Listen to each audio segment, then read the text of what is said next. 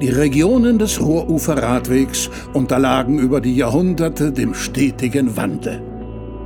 Erlebe bewegende Geschichten von Natur und Mensch bei deiner Fahrt entlang der Ruhr. Wie zum Beispiel die Geschichte des Försters im Hürtgenwald. Es gab Zeiten, da war Europa von Gibraltar bis zum Nordkap flächendeckend vom Biber besiedelt. Nur auf Irland und Island gab es keine.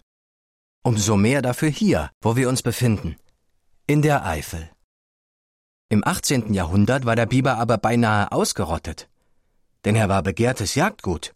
Da der Biber schwimmt, einen geschuppten Schwanz und Schwimmhäute zwischen den Pfoten hat, zählte er früher zu den Fischen. So war es den Gläubigen erlaubt, auch in der Fastenzeit Biber zu essen. Und sein Fleisch muss wohl vorzüglich schmecken. Das dichte Fell war darüber hinaus begehrt für Hüte. Das Drüsensekret, Bibergeil genannt, wirkt antibakteriell und galt damals als Wunderheilmittel gegen Gicht und allerlei Wehwehchen. Die rücksichtslose Verfolgung führte dann dazu, dass es um 1850 herum keine Biber hier in der Eifel mehr gab. Weltweit waren sogar nur noch 2000 Exemplare übrig. Im Juli 1981 hat es dann hier in der Eifel wieder mit dem Biber angefangen. Drei Biberpaare aus einer Zuchtstation in Polen wurden im Tal der Weißen Wehe, etwa zehn Kilometer von hier entfernt, ausgewildert.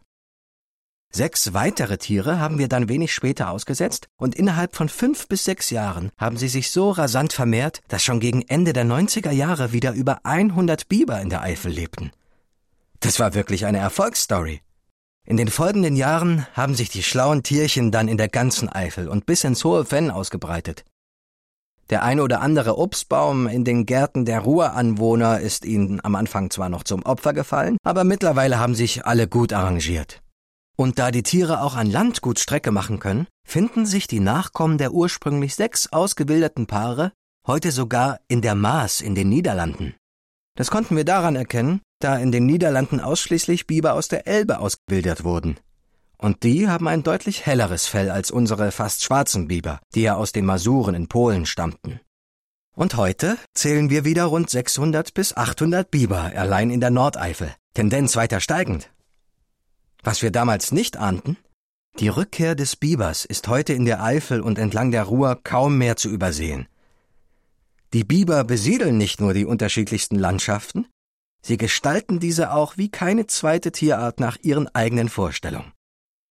Mich begeistern sie damit immer wieder. Geärgert haben sie mich allerdings auch schon. Aber so ist das nun einmal. Eben ein Geben und Nehmen.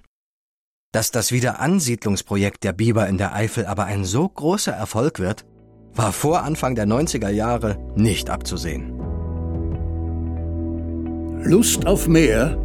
Dann hör dir auch gleich noch die anderen Geschichten an oder erlebe sie einfach selbst auf deiner Tour zwischen der Quelle im Hohen Fenn bei Bautrange in Belgien und der Mündung in die Maas bei Roermond in den Niederlanden.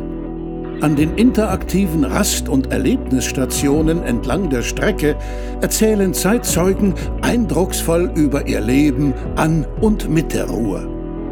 Bis bald und eine gute Fahrt für dich auf dem Ruhrufer Radweg.